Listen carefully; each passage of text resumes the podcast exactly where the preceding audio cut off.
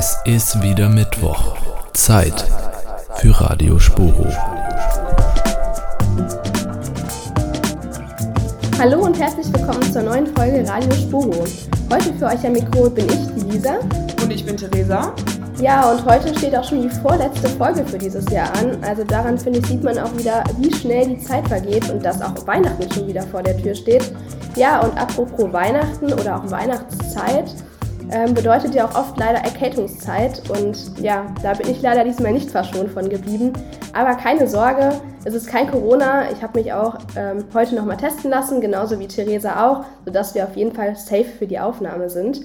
Ja, aber jetzt ähm, wollen wir mal zu den Themen kommen, die wir heute in der Sendung haben. Es sind nämlich echt wieder spannende Themen mit dabei. Was meinst du, Theresa? Ja, definitiv. Und da starten wir auch eigentlich gleich schon direkt mit einem super spannenden Thema, was vielleicht für den einen oder anderen noch interessant sein könnte in der Vorweihnachtszeit. Wir haben nämlich heute ein Glühwein-Tasting. Unser lieber Reporter Matti war unterwegs und hat mal den ein oder anderen Glühweinstand auf dem Weihnachtsmarkt oder auf mehreren Weihnachtsmärkten hier in Köln ausprobiert. Weiterhin stellen wir euch die Gründer-PE vor, die es seit diesem Semester neu gibt. Und wir haben mit Sportstudent Tim gesprochen, der eine eigene Sportmarke gegründet hat. Abschließend sprechen wir dann auch noch mit Professor Ingo Frohböse von der Sporthochschule und wir quatschen mit ihm ein bisschen über die Auswirkungen der neuen Corona-Schutzverordnungen für den Breiten- und Freizeitsport. Aber bevor wir uns wieder dem elendigen Thema Corona widmen, kehren wir doch erstmal wieder zu den schönen Seiten des Lebens, zu den schönen Seiten vom Dezember zurück, zum Glühwein auf dem Weihnachtsmarkt. Warst du denn schon in diesem Jahr auf dem Weihnachtsmarkt? Ja, tatsächlich schon. Ich war vor einer oder zwei Wochen mit Freundinnen auf dem Weihnachtsmarkt und wir haben auch eine kleine Tour gemacht. Wir haben so ein bisschen Weihnachtsmarkt-Hopping gemacht, nenne ich es mal. Und äh, ja, haben da auch die verschiedenen Köstlichkeiten probiert. Und ähm, ja, war echt sehr cool, muss ich sagen, mal wieder dort zu sein. Hast du denn für dich auch einen äh, Favorite Weihnachtsmarkt in Köln herausfinden können? Vielleicht so als Geheimtipp für die Sporo-Studenten? Puh, ich meine, ich war jetzt nur auf diesen typischen Weihnachtsmärkten, also am Rudolfplatz und dann auf dem Neumarkt und ähm, am Dom. Wobei am Dom gibt es auch noch einen kleineren Weihnachtsmarkt. Ich glaube, das ist so Pyramiden-Weihnachtsmarkt oder so ähnlich heißt der. Der ist ganz cool. Da gibt es auf jeden Fall sehr leckeren Kakao. Den kann ich nur empfehlen. Und natürlich mit Sahne. Ist besonders gut. Ähm, ja, aber ansonsten, puh, finde ich schwierig. Aber ja, das war so der, der mir im Gedächtnis geblieben ist. Genau. Warst du denn schon auf dem Weihnachtsmarkt, Theresa? Nee, tatsächlich nicht. Deswegen auch der Grund, warum ich frage. Ich suche selbst noch ein bisschen Inspiration. Ich wollte schon mehrfach auf den Weihnachtsmarkt gehen, aber ich habe es irgendwie zeitlich bis jetzt wirklich noch nicht geschafft. Und dann war das Wetter ja jetzt auch nicht so schön unbedingt, aber so ein bisschen gehört das ja auch dazu, finde ich, wenn es abends dunkel ist und irgendwie so nass und kalt und dann steht man auf dem Weihnachtsmarkt mit dem Glühwein in der Hand. Das sind doch dann die wirklich schönen Momente im Dezember. Da hast du recht. Also musst du auf jeden Fall noch ausnutzen, solange sie noch da sind, ne? Das werde ich auf jeden Fall noch machen. Und um neben deinem Kakao-Geheimtipp auch noch ein oder zwei Glühwein-Geheimtipps zu bekommen, haben wir unseren Kollegen Matti mal losgeschickt und der befindet sich jetzt gerade auf dem Weihnachtsmarkt am Klodi. Ja, ich würde sagen, wir schalten mal rüber zu ihm und hören mal, wie bei ihm die Lage ist. Hallo und Grüße vom Weihnachtsmarkt. Ich habe die ersten zwei Glühweine hier auf jeden Fall für euch schon mal getestet und das Ambiente einmal ausgecheckt. Der rote Glühwein konnte mich bisher mehr überzeugen, auch wenn der weiße auf jeden Fall mehr schiebt. Meine Empfehlung an dieser Stelle, wenn es schneller gehen soll, nehmt auf jeden Fall den weißen Glühwein. Für die Musik muss ich sagen, gibt es leider zwei Sterne Abzug, weil hier läuft echt nur Schlager und das Weihnachtsmarkt-Feeling kommt nicht so gut rüber. Deshalb gehen wir jetzt auf den nächsten Weihnachtsmarkt. Ich persönlich muss ja sagen, Schlager geht immer und dafür würde ich auch keine Punkte abzugeben. Ja, grundsätzlich kann ich dir da voll und ganz zustimmen, aber ich finde so für die Weihnachtsstimmung, ha, ich weiß nicht, da ist dann doch die Weihnachtsmusik etwas, ähm, ja, besinnlicher nenne ich es mal, ne? Das stimmt wohl, obwohl ich muss auch sagen, ich höre echt viel Musik, aber bei Weihnachtsliedern tue ich mich ein bisschen schwer. Ich habe da drei, vier Lieder, die höre ich regelmäßig, aber ansonsten ist da, ist da nicht viel mit mir anzufangen in dem Bereich. Ja, dann sind wir ja mal gespannt, wo der Matti jetzt als nächstes hinziehen wird und ob dann auf dem nächsten Weihnachtsmarkt sein Musikgeschmack doch etwas mehr getroffen wird. Ja, und in der Zwischenzeit springen wir mal schnell zurück zur Sporo, denn da gibt es auch einiges Interessantes, was wir euch nicht vorenthalten wollen. Denn wie ihr vielleicht wisst, gibt es eine Vielzahl an Profilergänzungen und Ja, ich muss sagen, es ist auch echt schwer, sich da zu entscheiden, was man wählen soll. Und in diesem Semester ist dann die Gründer-PE als neue dazugekommen. Und unsere Radiospore-Reporterin Anna hat mal mit einer der zwei Dozentinnen von der PE gesprochen. Sophia Husky und Anja Chevalier haben dieses Semester die Gründer PE ins Leben gerufen. Warum die beiden so Feuer und Flamme dafür sind, erzählt euch Sophia jetzt. Und habe dann äh, 2019 auch selbst gegründet, also habe da vielleicht auch schon selber persönlich auch Berührungspunkte, ähm, was die Praxis angeht. Und möchte ich jetzt einfach das gerne irgendwie auch ein bisschen vermitteln. Um die Praxiserfahrung, die Sophia sammeln konnte, an die Studis weiterzugeben, nutzt sie die PE. Sie bezeichnet sie als eine Spielwiese, wo wir eben Möglichkeiten bieten wollen, erstmal überhaupt erste Berührungspunkte mit dem Thema Entrepreneurship zu schaffen. Also eine Spielwiese für Große, das klingt auf jeden Fall schon mal sehr vielversprechend. Doch was können die Studis jetzt im Detail von der PE erwarten? Die Ambition ist natürlich keineswegs jetzt zu sagen, jeder Student, der hier aus der Spoho rausgeht, soll irgendwie Gründer werden. Also darum geht es natürlich ganz und gar nicht. Die Studierenden auf jeden Fall von der PE erwarten, sind abwechslungsreiche Seminarinhalte, aber auch der mhm. Aufbau des Seminars ist, denke ich, recht abwechslungsreich. Also die PE besteht aus den drei Seminaren ähm, Unternehmerische Grundlagen und Entrepreneurial Mindset, Gründungspotenzial in der Sportwissenschaft und im Sport Business Case, also der Project Factory. Und eben im ersten Seminar ist, wird vor allem so die betriebswirtschaftliche und psychologische Perspektive. Ähm, da geht es vor allem eher darum, dass man mal grundlegende Kenntnisse und Zusammenhänge so von unternehmerischem Denken und Handeln versteht. Im zweiten Seminar wollen wir dann eher den Schwerpunkt darauf legen, Transfer- und Gründungspotenziale aus der Sportwissenschaft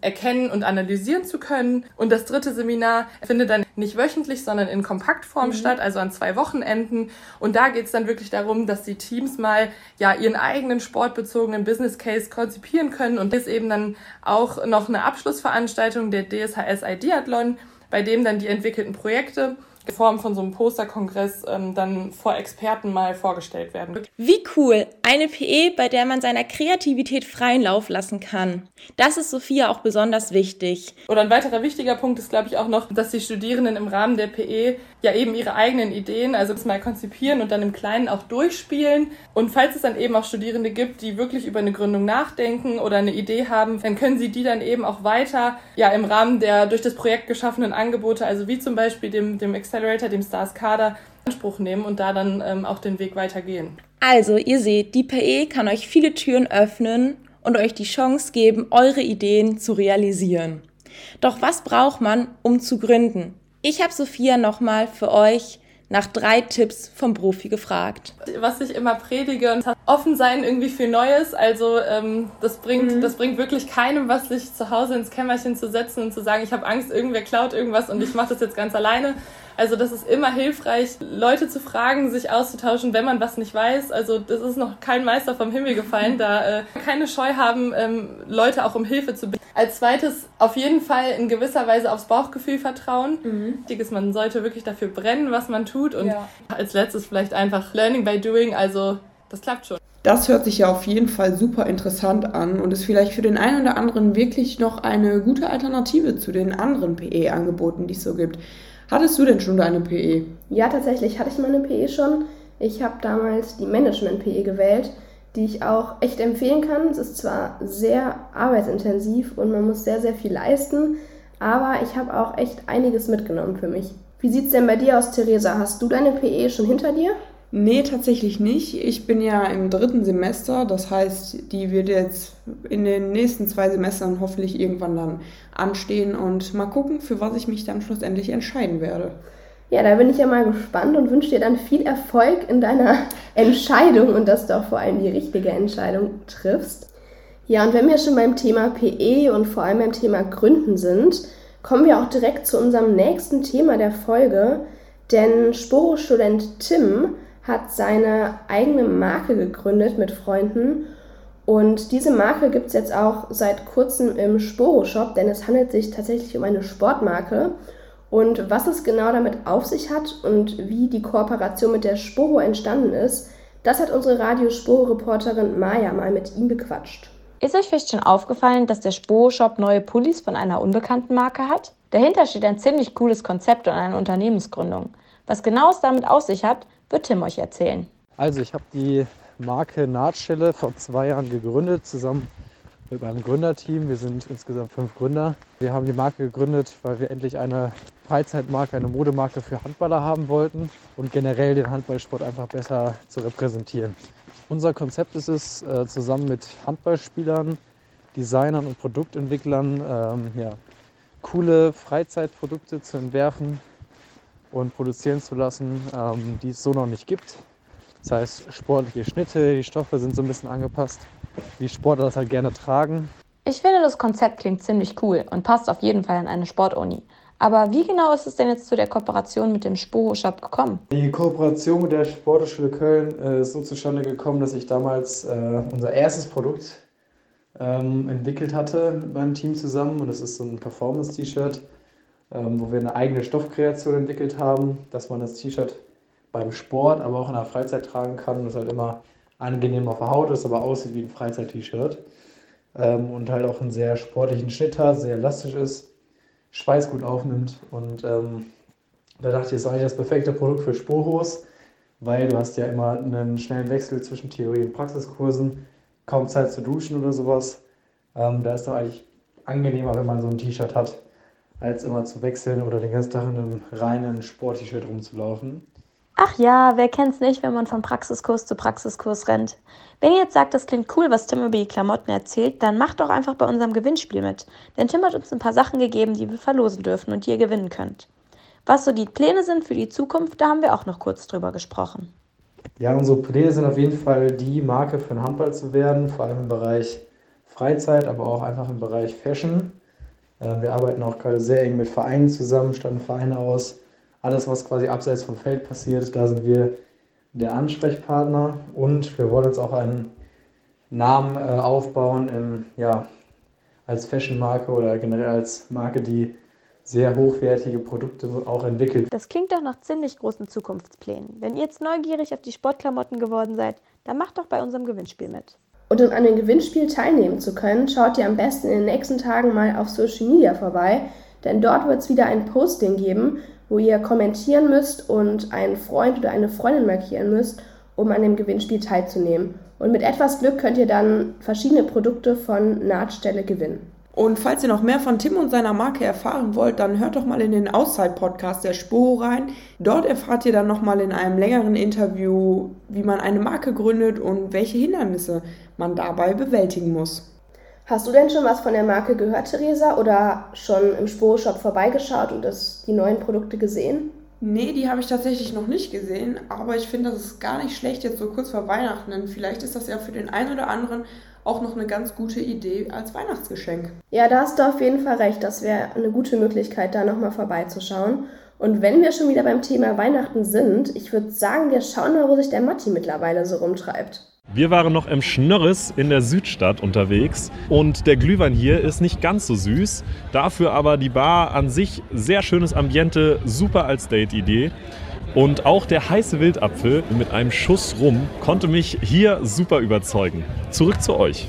Ja, das klingt ja auf jeden Fall schon mal wesentlich besser als bei deinem ersten Zwischenstopp, Matti. Da sind wir ja mal gespannt, wo es dich als nächstes hin verschlägt. Aber so schön die ganzen Weihnachtsmärkte auch sind, ist ja leider das Thema Corona noch immer in unseren Köpfen und ja, doch im Moment wieder wesentlich präsenter, als es uns, glaube ich, allen lieb wäre. Das stimmt, Lisa. Leider sind die Zahlen ja in den letzten Wochen wieder unglaublich in die Höhe geschnellt und deswegen gibt es jetzt einige neue Regelungen in vielen Bereichen und unser Radiosporo-Reporter Nikolas hat sich jetzt mal mit den Auswirkungen auf den Freizeit- und Breitensport beschäftigt. Er ist uns jetzt zugeschaltet. Nikolas, gibt es denn da für einen Sportler überhaupt etwas Neues? Erstmal nicht direkt. Also schon seit Ende November haben wir im Breitensport ja grundsätzlich 2G. Das heißt, egal ob drinnen oder draußen, auf und um Sportanlagen muss jeder geimpft oder genesen sein, um Sport zu machen. Ausnahmen sind zum Beispiel ÜbungsleiterInnen oder eben auch ProfisportlerInnen. Du hast mit unserem Spuro-Prof Ingo Vorböse mal über die neue Verordnung gequatscht. Und was hält der eigentlich davon? Ehrlich gesagt nicht besonders viel, denn erstmal kommt im Beschluss der Begriff Sport überhaupt nicht explizit vor. Ja, und da liegt laut Frohböse nämlich schon das erste Problem.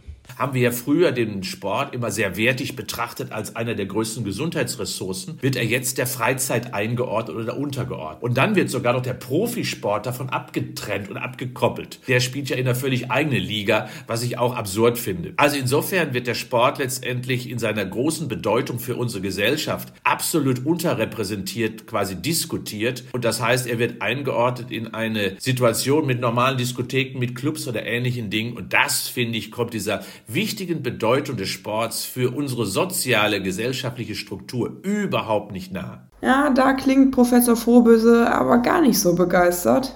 Nee, überhaupt nicht. Also man merkt Professor Dr. Frohbese an, dass er bei dem Thema echt eine starke Meinung vertritt und ihn auch einiges stört.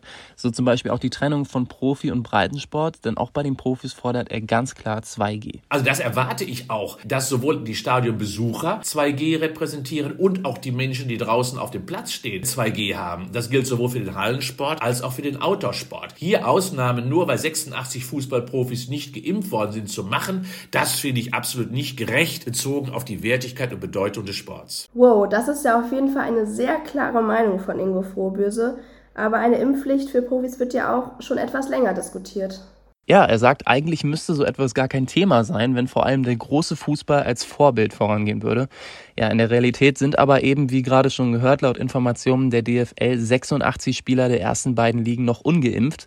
Da wünscht sich Frohböse mehr Verantwortung. Auch ohne Regelung durch die Politik erwarte ich vom Fußball, vom DFB und von seinen Profis eine Vorreiterrolle, eine Vorbildfunktion. Und die darf man nicht in Watte packen, so wie es gerade wieder geschieht, indem man dann plötzlich die individuellen Rechte von Fußballern plötzlich nach vorne stellt, was in anderen Bereichen überhaupt nicht der Fall ist. Hier wird mit zweierlei Maß gemessen und da nimmt auch der DFB seine Aufgabe nicht wahr und dementsprechend darf man meines Erachtens auch als Signal in den normalen, in den Breitensport hinein nicht den Profisport wieder abkoppeln und daran erkennt man schon, dass an sich diese beiden Welten nicht mehr zueinander gehören. Also wir hören ziemlich harte Kritik von unserem Spo-Professor Ingo Frohböse an die Politik und die Verbände.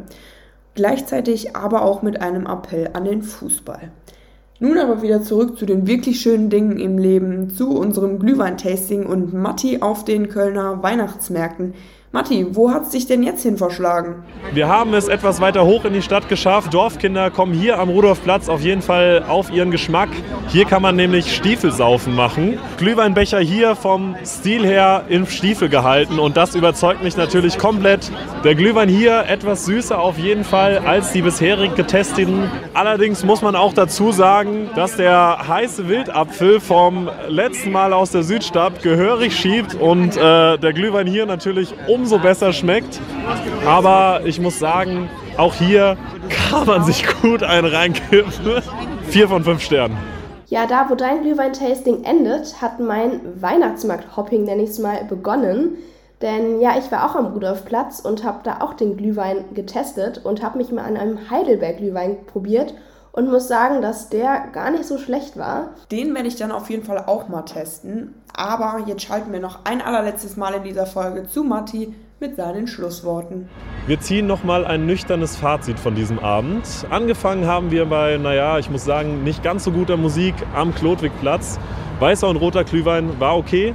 Von dort ging es gut weiter mit M. Schnörres und der heiße Wildapfel war durchaus sehr delikat. Ich kann den mit einem Schuss Rum nur empfehlen. Gerade noch so haben wir es bis zum Rudolfplatz geschafft und dort nochmal den Stiefel probiert. So kann man sagen, ein gelungener Abschluss. Aber jetzt habe ich auch echt Hunger. Das klingt ja auf jeden Fall nach einem gelungenen Glühwein-Tasting. Da wünschen wir dir jetzt einen guten Feierabend und ja, gönn dir noch was Gutes zu essen. Wir hoffen, du findest noch was Passendes, dass dein Magen auch wieder gut gefüllt wird. Und zum Schluss dieser Folge wollen wir noch kurz auf die Events an der Spuro eingehen. Da ist leider im Moment nicht besonders viel los, aber eine wichtige Info haben wir trotzdem für euch. Seit dem 6.12. könnt ihr euch über das LSF für die Prüfungen anmelden. Also nicht vergessen.